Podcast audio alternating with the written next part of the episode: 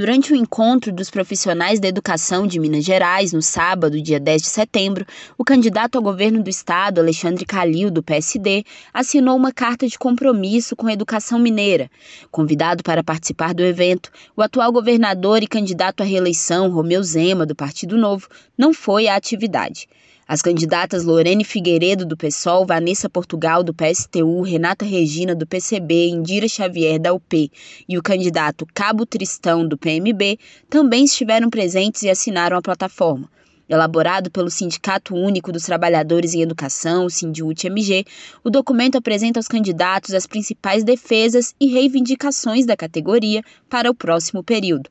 Entre elas estão o cumprimento do pagamento do piso salarial profissional nacional, a não adesão de Minas Gerais ao regime de recuperação fiscal, o fim dos projetos Somar e Mãos Dadas e a não terceirização das atividades da educação. Além de assinar o documento, o ex-prefeito de BH apresentou apresentou suas propostas para a educação mineira.